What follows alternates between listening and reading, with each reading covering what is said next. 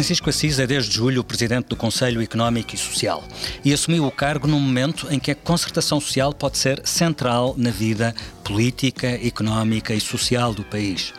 A eleição de um novo presidente para o SES seria sempre notícia, mas esta foi-o ainda mais, depois de o anterior presidente ter falhado por duas vezes a maioria necessária para a reeleição. Assis não só foi eleito à primeira pelos deputados, como a escolha do seu nome foi considerada particularmente feliz pelo líder do maior partido da oposição. Nos tempos de crispação em que vivemos, é coisa rara. Talvez seja um bom augúrio. O órgão que reúne à mesma mesa o Poder Executivo, os patrões e os sindicatos pode ser o palco decisivo para procurar os acordos que falham no quadro parlamentar onde o governo não tem maioria, nem tem sequer acordos parlamentares que garantam mínimos de estabilidade e previsibilidade. Se a política se tem progressivamente polarizado em Portugal, como está a acontecer noutras partes do mundo, a crise económica provocada pela pandemia tem o potencial de acicatar ainda mais o debate e cavar divergências mais profundas, quando serão necessárias medidas capazes de reerguer a economia e normalizar a vida no país. Que papel pode ter a concertação social neste contexto? E que mudanças quer Francisco Assis introduzir no seu Conselho Económico e Social? E quando falo de mudanças, penso tanto nos temas da conversa como nas vozes convidadas para essa conversa. É sobre isso que vamos falar neste episódio de Política com Palavra. Dr. Francisco Assis, obrigado por ter aceitado Nada, o nosso convite. Gosto. Francisco Assis tem 55 anos e um percurso pouco comum. Inscreveu-se no PS com 20 anos e pouco depois, aos 24, foi eleito presidente da Câmara de Amarante. Corria o longínquo ano de 1989 e Assis era o mais jovem autarca do país. Seria também um dos poucos autarcas com uma licenciatura em Filosofia. Em 1995, com a nova maioria de António Guterres, foi eleito para a Assembleia da República. Dois anos depois, chegou a líder parlamentar. Depois, foi eurodeputado. Voltou a candidatar-se à autarca. Voltou a ser líder parlamentar. Voltou a ser deputado ao Parlamento Europeu. Também se candidatou a líder do PS e perdeu. Protagonizou nos últimos anos a oposição interna ao acordo da Jeringonça, pelo qual António Costa conseguiu chegar a primeiro-ministro e assegurou uma legislatura completa de governação, apoiado pelo PCP e pelo Bloco de Esquerda. Mas isso, como sabemos, já lá vai. Doutor Assis, tudo isto são informações públicas sobre o seu percurso, que eu encontrei na, numa pesquisa da internet. Diga-me alguma coisa sobre si que eu não possa saber pela internet. Bem, há muitas coisas que eu não posso saber, nem, nem, nem pela internet, Alguma que possa nem contar. lado nenhum, que nós todos temos as nossas vidas, as nossas vidas privadas. E que é seja partilhável. Mas que seja partilhável, exatamente. Estava-me agora a ocorrer uma coisa que as pessoas normalmente não, não, não me associam a isso, ficam muito espantadas. Eu sou um grande adepto de futebol e, e em particular do meu clube, que é o Futebol eh, Clube do Porto. E as pessoas normalmente ficam costumam, têm uma imagem uh, que, de certa maneira, leva a que as pessoas pensem que eu não tenho nada a ver com, com, com, com esse mundo e não tenho, nem no plano uh, de ligações ao, ao, dirigente desportivo, mas, mas no plano da paixão, da paixão pelo futebol. Gosto de futebol e, e, sofre. E sofro bastante, e sofro bastante. Tenho sofrido pouco, felizmente, nos últimos tempos. É verdade. Eh, este é o momento em que mudamos de conversa. O senhor tem defendido uma renovação no Conselho Económico e Social de que renovação é que estamos a falar? Como eu dizia na introdução, estamos a falar de uma renovação da agenda ou das vozes que se ouvem no SES?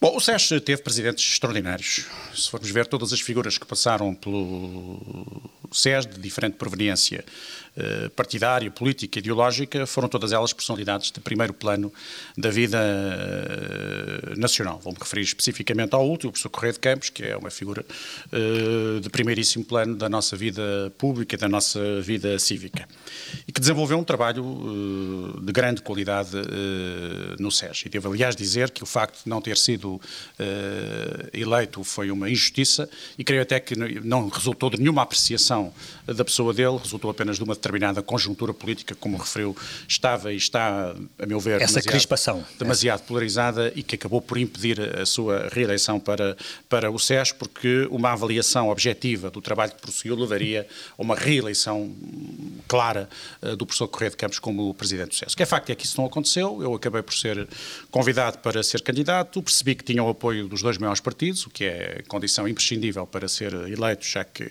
a lei obriga a uma maioria de, uh, alargada, e uh, de, estou neste momento a exercer estas funções e, evidentemente, que quando se chega a uma função, temos que ter a perspectiva de manter aquilo que achamos que está bem, de prosseguir as reformas. Não há ninguém que chegue a qualquer instituição e que não tenha perspectivas de, de, de transformação e essas reformas são reformas que, evidentemente, comportam as duas dimensões. Uma dimensão da agenda, até para reagir a uma realidade que ela própria está em constante uh, mutação, e também alguma reforma do, ao nível dos próprios protagonistas, coisa que já é evidente porque foram eleitos precisamente na semana passada os novos vice-presidentes e as novas uh, cinco figuras uh, que foram por mim uhum. escolhidas para, para integrarem o plenário do SES. E estão articuladas uma coisa com a outra. Do seu ponto de vista, que temas é que tinham pouca relevância na agenda do SES e, e, que o senhor quer puxar para a primeira, para a primeira linha e, em articulação, Sim. o que é que isso implica do ponto de vista das pessoas que, que, que, que o SES quer incorporar?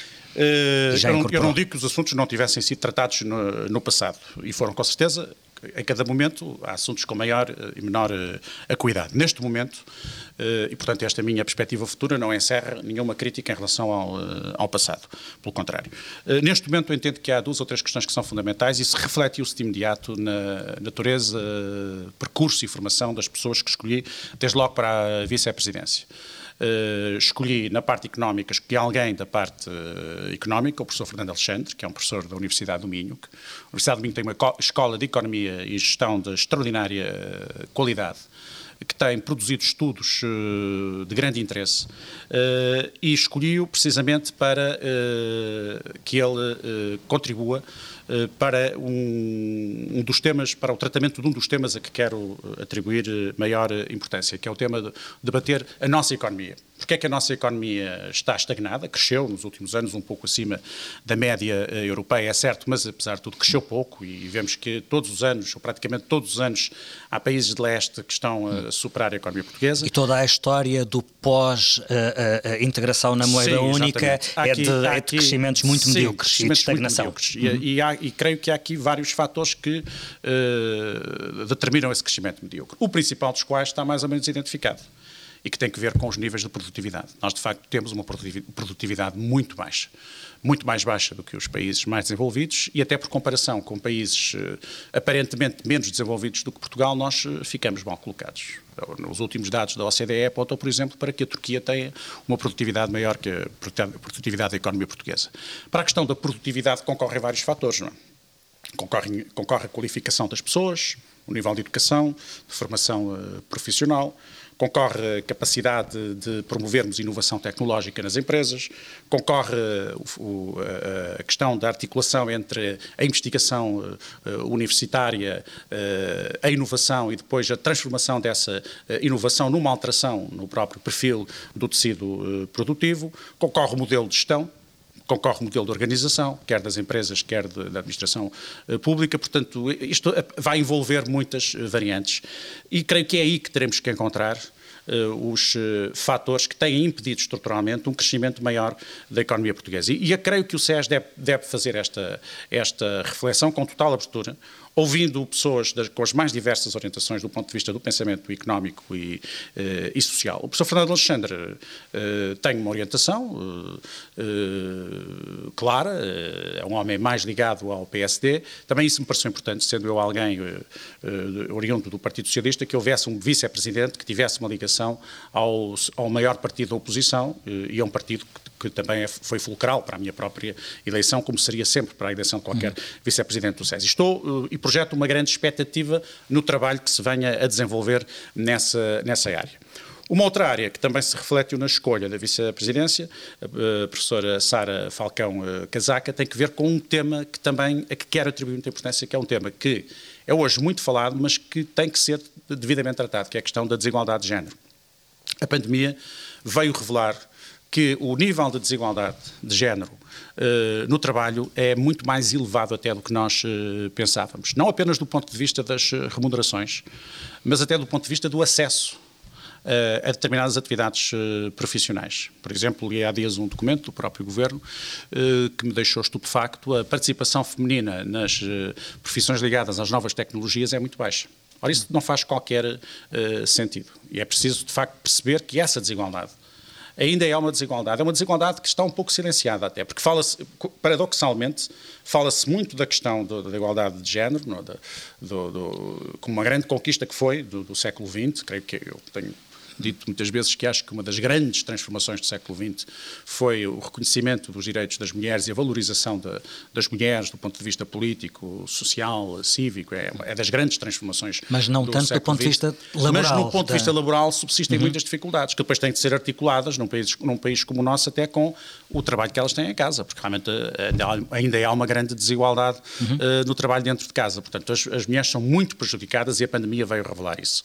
E esse tema tem que ser muito bem tratado e também tem que ser projetado no, no, no debate no interior uh, do SES, no debate com as organizações empresariais, no debate com as organizações sindicais, no debate com as múltiplas uh, entidades e instituições que estão presentes uh, no SES. E escolhi uma pessoa que é uma pessoa prestigiadíssima neste, neste, neste, nesta área, com um percurso, foi presidente da SIG, é uma professora universitária, tem imensos trabalhos, tem dirigido imensos grupos de trabalho neste domínio, é consultora de vários organismos internacionais, portanto é uma pessoa que nos dá a garantia de que uh, vai, uh, vai contribuir decisivamente para isso. Então, são dois temas. Há um outro tema que eu também tenho falado bastante, é o tema do Estado Social, que evidentemente é um tema permanente. Nós vivemos.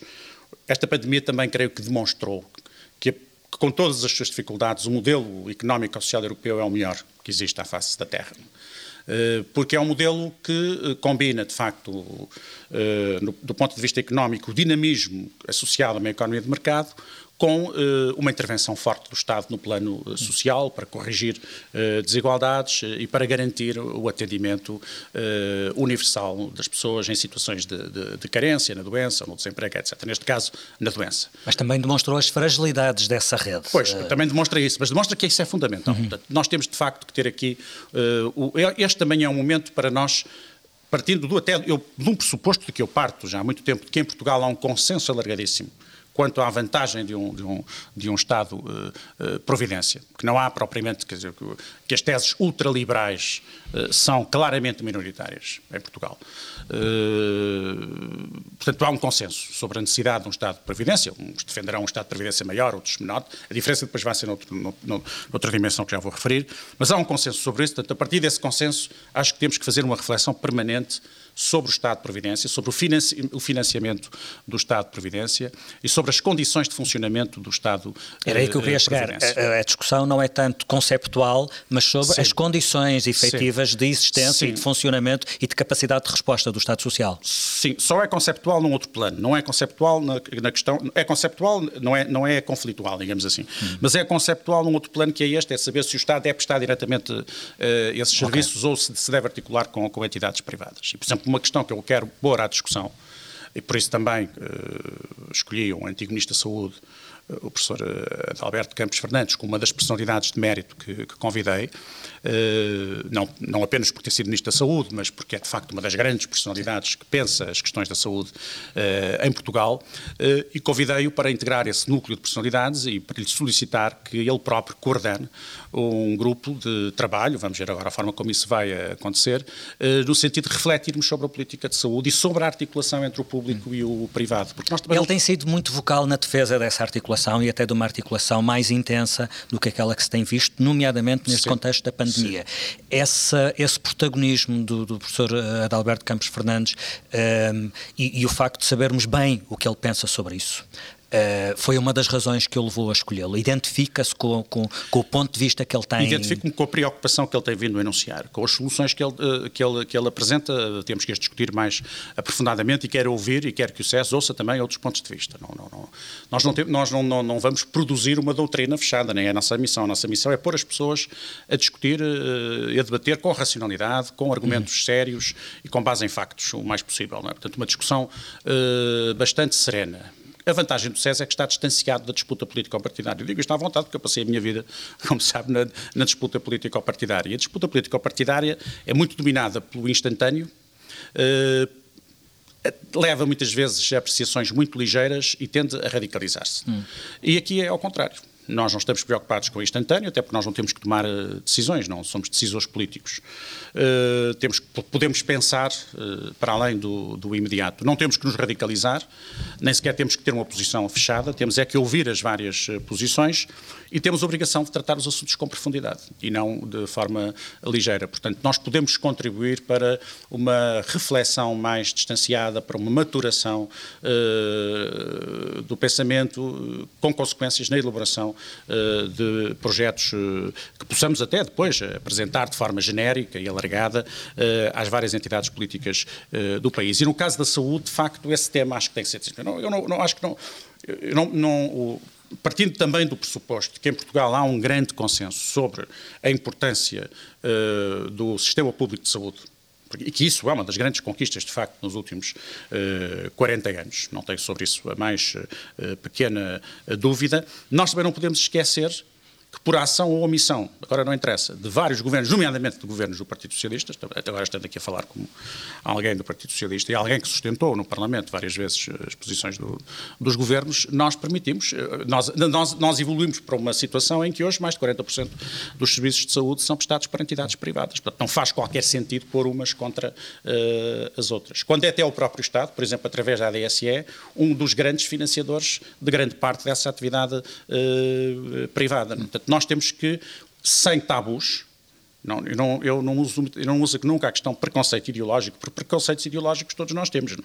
O ideológico, todos temos, tudo, tudo, no sentido de representação da realidade, nesse sentido. O ideológico, uma coisa fechada, aí já não concordo. Mas há uma representação política, há um pensamento, e portanto todos nós temos, e temos direito a tê-lo. Portanto, eu não vou acusar os meus adversários de estarem com preconceitos, porque eles podem me acusar a mim exatamente de também estar com preconceitos. O que digo é que nós não devemos ter tabus que devemos discutir isto com abertura. Como é que se estabelece hoje uma articulação? Primeiro, como é que se financia? Como é que se estabelece uma articulação entre o público e o, e o, eh, e o privado? Como é que se encontram as soluções de forma a garantir o melhor produto final, digamos assim, para usar esta terminologia, não é mais económica, para o, o, o cidadão, para os cidadãos, os cidadãos portugueses, que são as, os destinatários últimos uh, de, dos sistemas de prestação de, de saúde. O, o que está a dizer é que tem uma abertura para qualquer que seja a conclusão dessa análise, ou seja, se, se ficar demonstrado que o sistema é mais eficiente e o serviço prestado é melhor para o cidadão com mais aposta no privado, não tem nenhum preconceito em relação a não, isso? Não, não tenho. Isso nunca tive nenhum preconceito em relação. É, nessa questão público-privado nunca me deixei dominar por nenhum preconceito. Entendo que o público tem que ter aqui um papel fundamental. E desde Mas o critério é a eficácia. Uh, não, e a qualidade. Público, a eficácia, a qualidade e a universalidade de acesso. O grande critério é o princípio constitucional da universalidade de acesso. Isto é, ninguém pode, de facto, ser abandonado, por exemplo, por não ter recursos. Nós conhecemos, por exemplo, o modelo americano. Uhum. O modelo americano tem estado muito à vista nestes é, meses. Não, é horrível, é um modelo absolutamente desumano, não é? inaceitável, contraria todos os nossos, uh, o, nosso, o nosso pensamento nesse domínio. Ninguém pode, facto ser abandonado à sua sorte pela simples circunstância de não ter dinheiro para ser uh, tratado. E isso nós temos garantido. Nós hoje temos garantido isso no, no, nos últimos 40 anos, uh, melhor ou pior, uh, com capacidade de resposta mais adequada ou menos adequada, mas temos garantido fundamentalmente isso. Há um, há um dado que um dia, numa reunião na Ordem dos Médicos, já aqui há uns anos, no Porto, uma reunião com vários médicos de várias áreas políticas até, mas todos muito centrados na defesa da importância desta componente pública, é um dado que me, a diferença de esperança de vida entre os mais ricos e os mais pobres em Portugal, eh, a diferença é muito menor eh, do que nos Estados Unidos. Isto é, nos Estados Unidos, eh, as pessoas ricas vivem muito mais tempo que as pessoas mais pobres. E na Europa, e mesmo aqui em Portugal, esse intervalo é muito mais curto. O que é que significa? Significa que, de facto, esta dimensão pública contribui para, para, para a igualdade para a igualdade naquela que é a questão mais importante, que é a igualdade no tempo de vida, não é? que é a igualdade na vida, que é a igualdade... E é um bom argumento em defesa do, é um do, do modelo social europeu. Claro, e esse modelo, eu, o meu limite, como eu considero-me sempre um, socialista-democrata, um social-democrata, não é? Um homem de centro-esquerda de centro ou de esquerda democrática, não? E, portanto, é a minha identidade política de sempre, Desde, até mesmo antes desses 20 anos, que foi quando eu aderi, mas eu já antes tinha essa, essa, essa posição, eh, eu entendo que eh, dentro dessa linha o limite é este. Nós, de facto, não podemos abdicar de uma intervenção do Estado e de uma intervenção reguladora, em primeiro lugar, e de uma intervenção que garanta que toda a gente tem acesso uh, aos cuidados de, de, saúde. Porque isso é a fronteira entre uma sociedade civilizada e uma sociedade, não direi bárbara, mas direi uma sociedade menos uh, civilizada. E isso é uma coisa que eu acho que em Portugal está mais ou menos consensualizada. A maior parte das pessoas defende isso. Uns defenderão tem que ser só o Estado, é a posição deles, eu respeito. Outros acharão que o privado deve ter prevalência absoluta, é a posição deles, não é a minha. Eu acho que, de facto, tem que haver aqui uma articulação. Presumo que o público deva ter um papel, presumo não, tenho a certeza que o público tem que ter um papel central, mas acho, estou aberto discussão, naturalmente, para a participação do privado. Nesse sentido, as posições do professor Adalberto Campos Fernandes são posições que me parecem bastante razoáveis. Um, a discussão política em Portugal, já aqui, já aqui o referimos, tem-se polarizado bastante uh, nos últimos anos. Uh, é uma tendência que não é portuguesa, é uma tendência europeia e ocidental. Uhum. Um, houve uma acalmia durante o período, uh, neste clima de crispação, durante, durante os primeiros tempos da, da pandemia. Isso parece já ter acabado. O que lhe pergunto é se vê sinais de que a crise económica venha a acentuar ainda mais a dificuldade de diálogo e de procura de consensos. Ou seja, naquela lógica, na casa onde não há pão, todos Pois, pode acontecer isso. Pode acontecer isso ou pode acontecer o contrário. Não, é? não tem, não tem, não, não tem um, um, palpite sobre os sinais que vê sinais para, que para onde é que apontam. Uh, são, admito que haja sinais contraditórios neste momento. Primeiro, concertação social. Uh, o nível de, de, de, O esforço que é feito no sentido da concertação é, é um esforço muito interessante. Eu fiquei uh, muito surpreendido pela positiva com a qualidade do debate no Conselho de Concertação Social. Eu, como sabe, nunca tinha participado em nenhuma reunião do Conselho de Concertação Social, não, não, nunca tive até na minha atividade política nenhuma ligação a este, a este setor. Tenho participado, participei desde que cheguei ao SES em todas as reuniões da, da Concertação Social, embora o Presidente do SES tenha um papel uh, um pouco marginal no processo de concertação social, porque a concertação social é tripartida ao Governo, os sindicatos, os, os patrões. Do SES é o anfitrião. É o anfitrião, hum. participa nas reuniões e pode usar a palavra, coisa que eu faço parcimoniosamente, porque entendo que o protagonismo não é meu, não é? Posso, é, o protagonismo é dos outros. Mas acompanho, acompanho as reuniões todas e, e, é muito interessante. Primeiro, são pessoas muito bem preparadas, quer do lado sindical, quer do lado uh, patronal e do lado governativo também, como é, como é evidente. São pessoas muito bem preparadas. Uh, são pessoas que apresentam as suas uh, posições com sentido e equilíbrio. Uh, e que estão disponíveis para dialogar uns com os outros. Naturalmente, a concertação não é a dissolução dos, uh, dos conflitos. Quem aposta na concertação, quem é que apostou na Europa fortemente na, na, na concertação, em grande parte é a social-democracia europeia. A social-democracia europeia é herdeira de toda uma tradição política que valoriza o conflito económico e o conflito social. E os conflitos sociais foram fundamentais para a transformação das sociedades. A concertação, ah, é uma procura de terrenos comuns. Exatamente. Hum. A concertação é uma gestão uh, do conflito e, em cada momento, a concertação é a gestão possível e é de certa maneira, é a anulação de, de conflitos mais radicais e a gestão de um conflito eh, de forma a tornar esse conflito em qualquer coisa de útil. Porque esses conflitos são úteis. Eu sou a favor, eu entendo que o que faz eh, transformar eh, as sociedades e o mundo, que é o elemento fundamental da dinâmica e da vida democrática, é essa dimensão uh, conflitual das sociedades. Só que essa dimensão conflitual tem que estar devidamente regulada, tem que ser civilizada e tem que ter sempre por pressuposto um, um princípio de boa fé de quem participa nela. Nós não temos todos a mesma noção do que é o interesse público, mas devemos ter todos como referência a preocupação com o interesse público, de acordo com a noção que tínhamos do mesmo. E eu sinto que uh, isso se passa no Conselho de Concertação Social. Eu ouço, aliás, ouvindo, eu outro dia até citava o cineasta, o Jean Renoir, que uma frase célebre que dizia: o mal, do, o, o, o problema do mundo, as características do mundo, é que os homens todos, cada um tem a sua razão, e se formos a ver, todos têm a razão. E, uh, e, uh, vou ouvindo uns e outros, e à primeira vista vou dando razão uh, a toda a gente. Claro que depois é preciso criar aqui um, um, equilíbrio, e é esse equilíbrio que é preciso fazer a nível da concertação social e depois também esses equilíbrios que é fazer a nível do diálogo político, são, que é um campo completamente diferente. Eu diria que a, situação em Portugal, há uma polarização do debate político, nomeadamente no campo parlamentar, há uma grande polarização do debate político que é vem há uns anos esta parte e que corresponde, como disse bem, ao que se passa noutros países, uhum. não é? Noutros países com, com, uma radicalização ainda muito pior do que, do que se passa aqui em, em Portugal. E uh, há uma radicalização verbal da, da, discussão que eu acho que deveria ser, que, que deveria ser um bocadinho repensada, porque é, porque é possível afirmar o conflito uh, uh, de outra maneira. Na concertação social, eu sinto uma disponibilidade para, para, para o diálogo. Agora, se eu, eu também não estou com a expectativa de que a, crise, eu, com a questão da, da, vacina, com a questão da perspectiva de a pandemia dentro de alguns meses estar uh, controlada, se nós conseguirmos manter o aparelho produtivo mais ou menos intacto e se acorrermos às, às, situações das pessoas que estão, que por via das profissões que exercem ou deixaram de exercer, estão mais, são mais afetadas pela, pela, pela pandemia, se acorrermos essas pessoas, eu creio que nós, dentro de um ano, estaremos em condições de, de ter uma recuperação económica Admitindo. muito significativa não estou, e, não, e, e, portanto, não, não tenho nenhuma visão apocalíptica hum. do que admitindo, vai ser. Admitindo esse calendário, ainda assim, espera-nos um ano muito duro, Sim. um ano muito difícil, uh, e com um governo que não tem maioria absoluta. Sim que margem é que vê para o Governo encontrar consensos? Vimos agora um processo orçamental uhum. que foi muito complicado. Uh, aliás, gostava de ouvir sobre, sobre o balanço deste processo orçamental. Estamos com apenas um ano de legislatura, Sim. uma legislatura de, de, quatro anos, faltam três anos. Sim. Há uma crise muito profunda, económica, social, e este clima político. Como é que pondera estes uh, Eu olho para isto deste, nestes termos. Acho que é preciso mais diálogo no plano parlamentar. Eu acho que o Partido Socialista, eh, eu não tenho hoje, como Presidente do SES, tenho algum cuidado em não me meter na vida partidária do PS e muito menos dos outros partidos, como é, como é uh, evidente. Acho que o Partido Socialista tem uma possibilidade de dialogar com várias forças políticas no Parlamento e que não deve fechar portas a esse diálogo.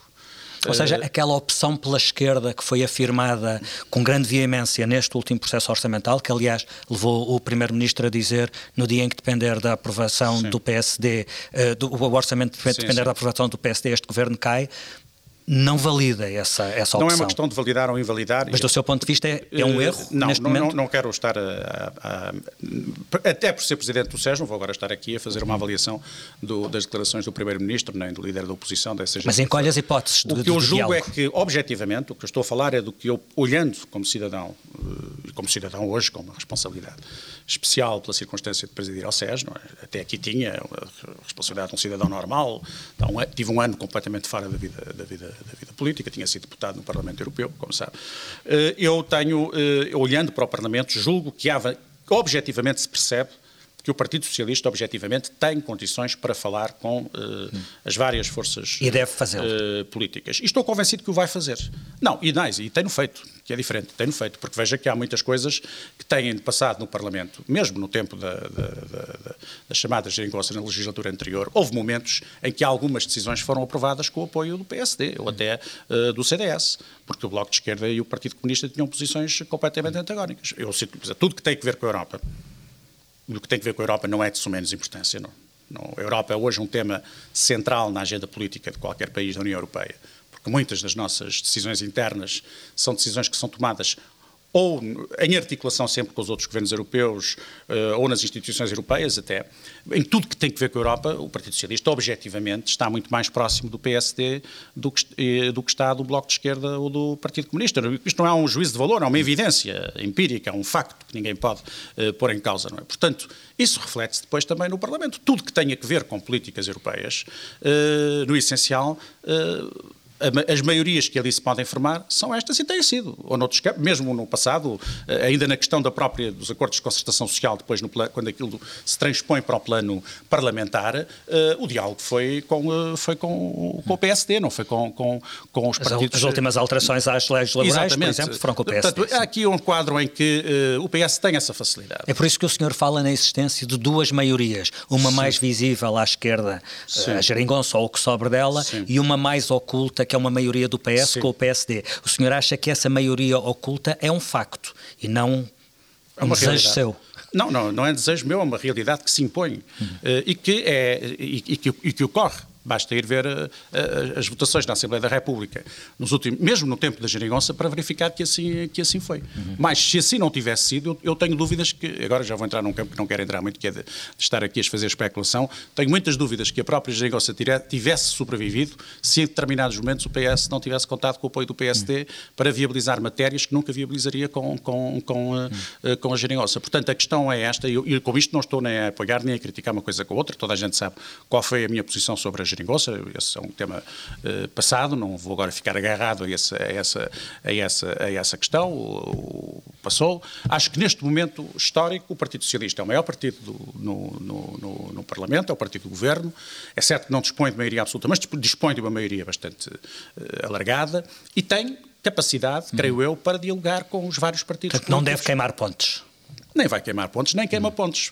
Agora, a retórica política às vezes é que leva, e na retórica política por vezes todos cometemos exageros. Quer dizer, o senhor, olhando para este último processo orçamental, que não, que não é um processo sim. indiferente ao SES, aliás, há um sim, relatório claro, do SES sobre, sobre a proposta de orçamento que é até crítico em relação a alguns dos pressupostos, eh, talvez um olhar mais otimista do governo em relação à, à dimensão e ao impacto desta, uhum. de, desta, desta crise. O parecer do SES, bem me lembro, chegou a defender que houvesse, uh, que o, que o orçamento fosse mais ativo uh, nas, na, na, na, nos mecanismos para a saída da crise, Sim. até com características mais expansionistas. Exatamente. Uh, como é que o senhor olha para este processo orçamental, para a dificuldade que foi conseguir a aprovação deste documento e para o que isso nos diz sobre o que temos pela frente? Diz que, de facto, quando um partido não dispõe de maioria absoluta, tem que, ter uns, uh, tem que fazer esforços especiais para, para garantir a aprovação de documentos dessa, dessa natureza. E por isso mesmo é que eu acho que se não devem fechar, uh, fechar portas. Acho que uma crise política seria má, má neste momento.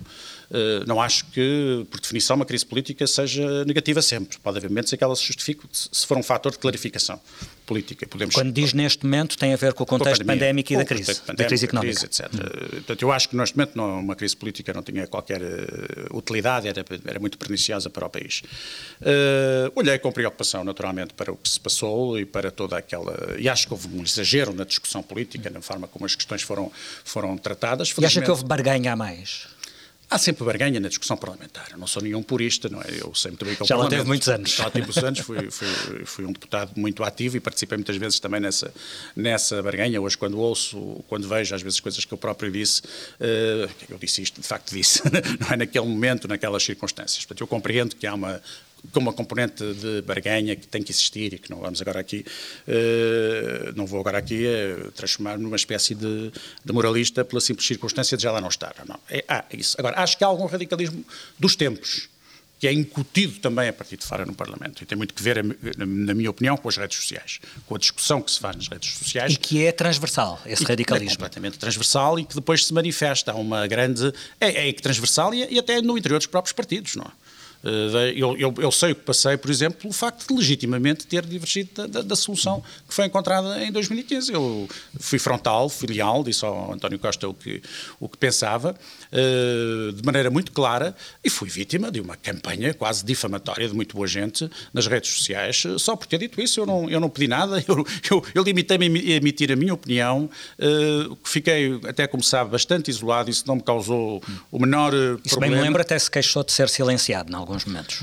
Sim, mas isso foi um episódio. Mas também não, não eu não me queixo, eu não, não, gosto de me queixar de nada, porque eu sei que quando se assumem posições, eh, elas têm consequências, portanto eu não me queixo absolutamente nada. Eu sabia perfeitamente que ia ficar isolado uh, ao tomar aquela uh, posição. Porque até era, é, é humanamente compreensível que a maior parte das pessoas, se há uma perspectiva do partido ir para governar o país, se há partidos que estão dispostos a, a viabilizar uma solução governativa, é humanamente compreensível que a maioria das pessoas por, pelas razões mais generosas do mundo, estejam, achem que aquela solução é a melhor. Eu respeito isso, percebi isso.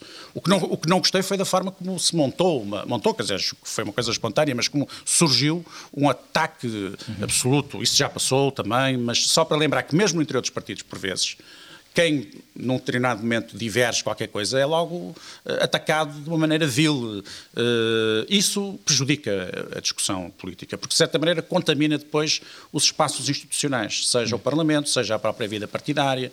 Uh, isso é negativo, não é? Isso julgo que nós, é um processo de aprendizagem, as redes sociais são recentes, lá chegaremos a algum equilíbrio. Eu, eu sei que são planos distintos, o, plano, o plano parlamentar, o plano da concertação social, mas ainda assim pergunto-lhe se, com as dificuldades parlamentares que existem, existem, se vê da parte do Governo a tentação de olhar para o, o, o, Conselho Económico e Social como uma boia de salvação, tentar encontrar por aí uhum. uh, entendimentos que sejam mais difíceis Sim. neste clima de agressividade política, precisamente Sim. que estamos a falar.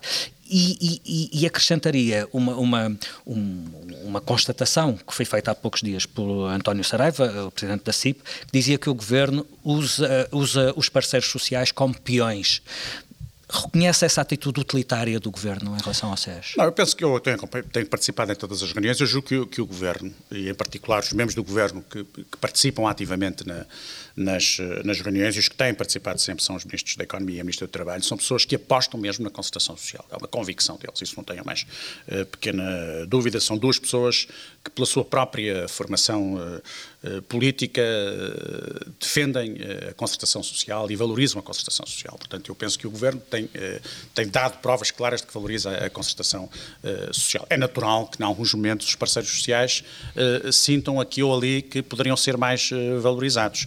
Nós estamos a viver a situação da pandemia, por vezes a informação chega muito tardiamente, chega muito em cima da hora, e isso talvez crie alguma irritação e, e o Governo terá de ter isso em atenção. E terá, naturalmente, que rever também aí, sobretudo a questão de, de, de prazos, de calendários, e em alguns assuntos julgo que é bom que promova de facto uma discussão profunda, porque há condições uh, para isso. Não digo por isso que que, o, que o Presidente da CIP não tenha. Eu percebo a reação do Presidente da CIP, que devo dizer, aliás, é uma pessoa que tem dado um grande contributo para uma certa moderação na discussão uh, social e política em Portugal. E presto-lhe essa homenagem, porque é um homem extraordinariamente equilibrado, no, no bom sentido, portanto, com sentido da conciliação e com sentido do interesse de, nacional. Naturalmente que tem que defender o mundo empresarial e tem que defender aquilo que considera ser, serem os interesses do mundo empresarial e que têm que ser levados em consideração sobretudo numa altura como aquela que estamos a viver, em que tantas uhum. empresas, que em Portugal a maior parte das empresas são muito débeis. Uh, mais de 90% do nosso tecido empresarial são pequenas e médias empresas. São empresas muito expostas uh, à crise. Aquela velha representação que vem de, uma, de um, de um, de um, uh, de um de uma representação também de um marxismo muito primário, eh, de que há uma, patrões um a fumar charutos patrões e grandes... a charutos e tal, isso não tem nada a ver com a realidade portuguesa. Uhum. Os patrões, a maior parte dos patrões, estão muito próximo dos, uhum. dos, dos, seus eh, funcionários, aos mais diversos níveis. Muitas vezes nessas pequenas empresas são familiares, o, o, os funcionários são, são familiares dos próprios uh, patrões. Portanto, a realidade até, é completamente... Até por essa fragilidade do tecido económico Exatamente. é que o SES fez essa advertência de que o orçamento devia ser mais expansionista. Sim, o, o, o SES, não ver, essa, o, o SES normalmente tem tem sempre uma perspectiva crítica em relação aos orçamentos de todos os governos. Porquê? Porque tem um distanciamento. Portanto, ali a nossa visão, nós não vamos aprovar nem, nem desaprovar o orçamento. Portanto, há ali uma. Todas as instituições que integram o SES, e são muitas, eh, participam no, nessa, nesse processo de, de, elaboração e aprovação do parecer, e, portanto, acaba por haver ali depois uma síntese também de perspectivas algo críticas. E, portanto, há sempre uma perspectiva crítica eh, que não significa que, no geral, necessariamente seja uma avaliação negativa do, do orçamento. Há, de facto, uma referência a isso porque é, curiosamente aí havia algum consenso até entre vários setores patronais e sindicais que é a ideia de que nós devíamos aproveitar o facto de termos hoje uma situação do ponto de vista eh, orçamental bastante melhor do que tínhamos, por exemplo, há 10 anos, é? para uh, ganharmos aqui alguma pequena folga e, com isso, uh, termos um orçamento ligeiramente uh, expansionista. O que e, aconteceu, e o torniquete europeu não ser que, tão, não ser tão sim, sim, evidente. O torniquete europeu, mas mesmo independente do torniquete europeu, nós temos sempre um, o grande torniquete que é a nossa dívida certo. pública. Mas, o, mas eu creio que este orçamento é moderadamente hum.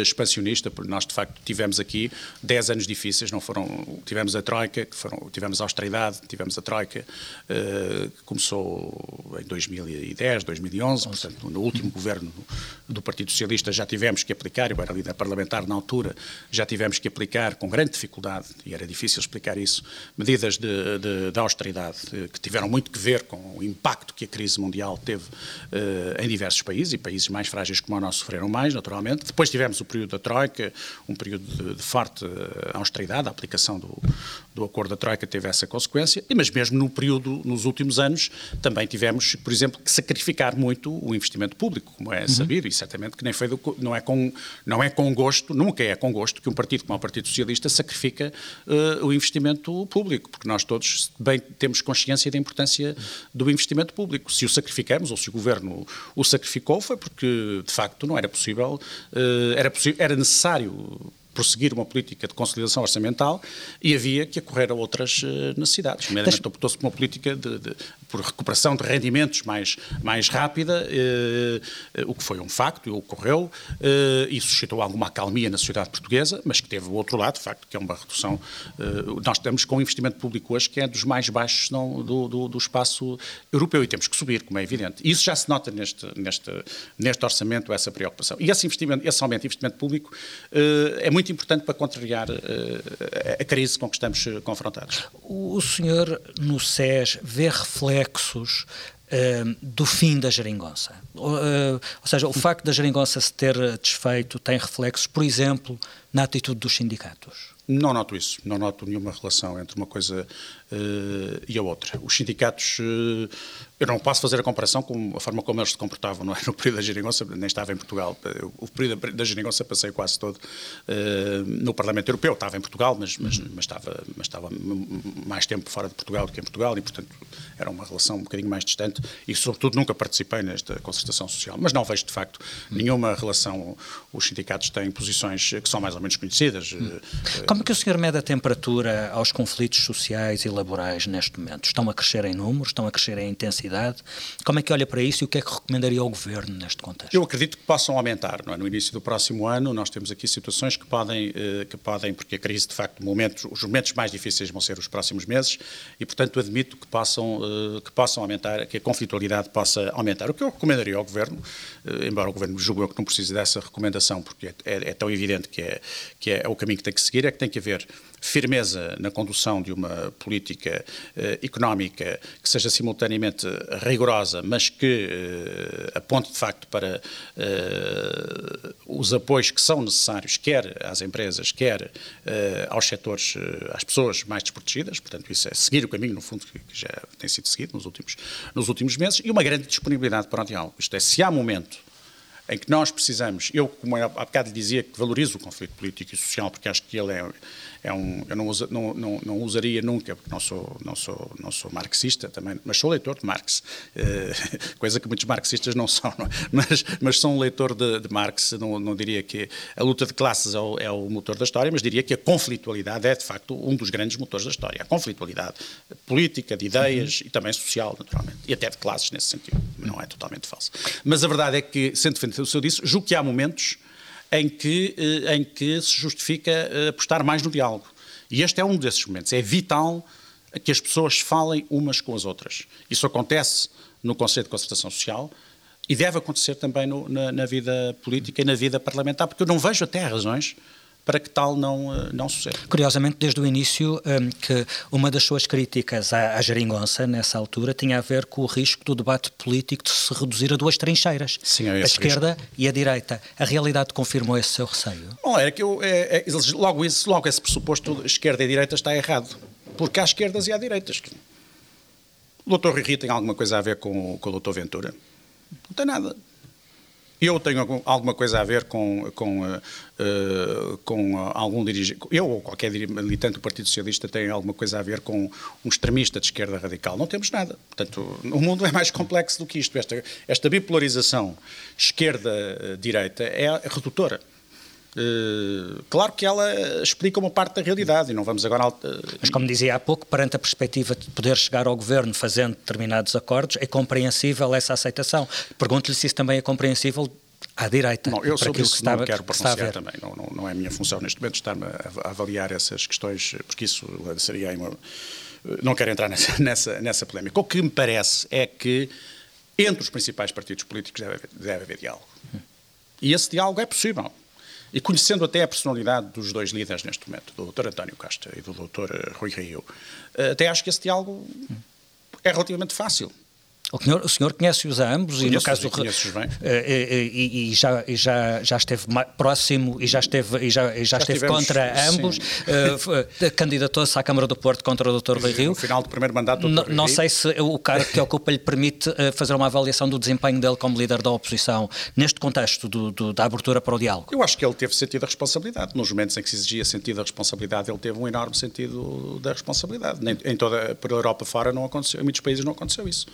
A começar aqui pela, pela vizinha Espanha, não é? Onde, onde, onde aí em, plena, sim, em plena pandemia a conflitualidade sim. política parlamentar era tremenda. Aqui não foi. Aí sim, a ruptura entre os dois foi. lados e é nem um acho que eles tenham. Uh, acho que é possível dialogar e acho que eles têm até os dois uma certa propensão para o, para o, para, para, hum. para o diálogo. Mas eu não estou com isto agora a dar lições e nem a dar recados, que não é a minha função, nem é o meu papel. Eles, eles, cada um deve ocupar o, o, o seu lugar e eu sei muito bem ocupar o, o meu lugar é este, não SES, não é outro. Agora, a minha preocupação é apenas uma, é que e já era antes, como disse, que haja capacidade para falarmos. Nem que seja para concluir que não nos entendemos. É? Deixe-me lançar uma última questão, mesmo no, no fim da, da, da, entrevista. O senhor está nessa posição de procura de acordos e de arbitragem Sim. e moderação de conflitos. Eu lembro que moderador e árbitro eram duas ideias que resumiam a, a, a ideia de função presidencial Sim. por parte de, de, de, Mário Soares. O senhor foi um dos primeiros apoiantes da Ana Gomes, eh, ainda ela não era candidata. Vê nela características para ser melhor moderadora e árbitra do que tem sido o atual Presidente da República e recandidato? Não vejo características. Essa questão de ser melhor ou pior moderador e árbitro não é a questão que se coloca. Julgo que se for Presidente da República vai ser moderadora e vai ser uh, árbitra, como têm sido todos os Presidentes da República na generalidade no nosso país. Portanto, não há aí as coisas. A função presidencial leva por natureza, a que quem ocupa uh, tenha propensão e tenha até a obrigação de desempenhar essa função de moderação e de árbitro. E a doutora Ana Gomes, se for eleita Presidente da República, certamente que atuará dessa forma. Aliás, nós nunca não podemos esquecer que ela é uma diplomata, que ela teve um papel crucial, por exemplo, na questão de, de, de Timor, não é? Que é uma causa das, das grandes causas pelo, pela qual o país se, se bateu, até com grande consenso nas últimas décadas. E ela foi uma figura muito importante nesse processo. Portanto, não partilha da ideia de que ela tempo... ela tem um perfil mais divisivo, mais abrasivo. não, que... não tem nada. Ela tem é uma pessoa, uma pessoa de muitas convicções. Uhum. E isso é muito importante. Os políticos, as pessoas com convicções, são pessoas que também sabem muito bem fazer consensos quando eles são necessários. As pessoas sem convicções é que às vezes têm mais dificuldade, porque têm uma angústia de, de perderem a identidade que verdadeiramente não têm, não é? Portanto, o, que se torna visível a existência da identidade que não têm. Portanto, eu considero que eu, eu apoiei e apoio a doutora Ana Gomes, primeiro, já o disse, porque entendo, entendi sempre que a esquerda democrática, em que me integro, deve ter um candidato à presidência da República. Não acho que tenha que ser o Partido Socialista a determinar, também estou de acordo. Acho que as figuras que queiram ser candidatas devem surgir, é uma, é uma questão pessoal. Portanto, alguém tenha vontade de ser Presidente da República, porque entende, numa determinada circunstância, que pode servir o seu país no desempenho dessa função e, e, e está convicto de que tem as qualidades para desempenhar, apresenta-se como candidato a Presidente da República, uh, e se não aparecer ninguém de uma área política como a nossa, deve ser estimulado alguém, devemos nós estimular alguém. Felizmente apareceu de certa maneira, também foi estimulada por algumas personalidades uh, da área do PS que, que, que, a incentivaram, eu fui um deles. Portanto, primeira questão, acho que é importante que haja uma, candidatura, uma candidatura da esquerda democrática. Isto, acho que isto é um grande serviço que ela está a prestar ao país, porque, veja, uma disputa presidencial em que tivéssemos apenas o professor Marcelo Rebelo de Sousa e depois os candidatos claramente do Bloco e do PCP, porque esses são claramente candidatos uh, partidários, não é? E do outro lado, o candidato de, de, da extrema-direita, o, o Dr. André Ventura, não é? Um quadro destes era um quadro empobrecedor. Uh, que eu acho que é muito importante para a democracia, que ela presta um serviço à democracia. Essa é a razão fundamental. É. E depois, porque eu gosto, gosto do perfil, acompanhei tivemos muitas vezes em desacordo, como sabe, não, não temos propriamente as mesmas visões em muitas áreas, mas duas ou três coisas para mim essenciais. Sua coragem, política e física. Ela não fugia, ela foi visitar sítios em que estava em risco de vida e foi lá. Isso é difícil, não conheço muita gente que o faça. Em segundo lugar, a sua, o seu compromisso absoluto com os direitos humanos, não olhando a saber, não se preocupa em saber se as ditaduras são de esquerda ou são de direita. Uma ditadura é uma ditadura e como tal, e, e quando um direito humano é atropelado, esse direito humano é atropelado, seja por quem for, e ela esteve lá e, e, e, combateu pelos direitos humanos. E é uma pessoa também num tema que é importante nas sociedades eh, ocidentais, que é o tema da corrupção, que é um tema que também não se pode transformar na questão central da vida das sociedades, como é evidente, mas é um tema que existe e existe também em Portugal. E que, e que, e que é importante também que, que seja debatido. Eu acho que o Presidente da República pode sempre trazer esse tema com a devida moderação e contenção, com rigor, no respeito, obviamente, absoluto pelas regras do Estado de Direito e para salvaguardar o Estado de Direito combate à corrupção, faz precisamente para, para salvaguardar o Estado de Direito, e deve trazer esse, esse, tema para o centro do debate político e ela tem esses méritos todos e é por essa razão que eu a apoio. Muito bem, ficamos por aqui. Agradeço-lhe, uh, Dr. Francisco Assis, pela participação neste episódio de Política com Palavra. Este podcast vai de férias até o ano novo. Voltamos em 2021. Bom ano para si, Muito Francisco obrigado. Assis. Para si também. Para quem nos ouve, até 2021. Muito obrigado.